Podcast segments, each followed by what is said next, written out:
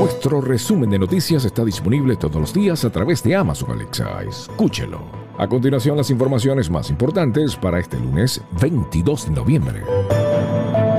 Elecciones regionales en Venezuela se llevaron a cabo entre robos, amenazas, heridos y muertes.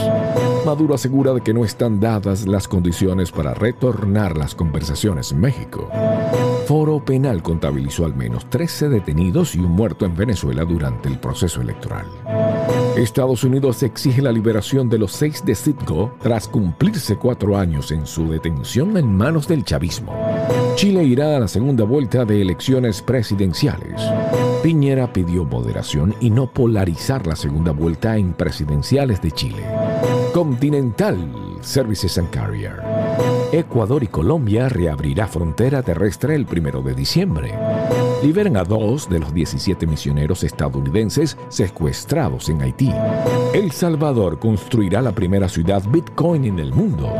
LeBron James fue expulsado por segunda vez de la carrera tras altercado con Detroit. Les narró Steve Caranda.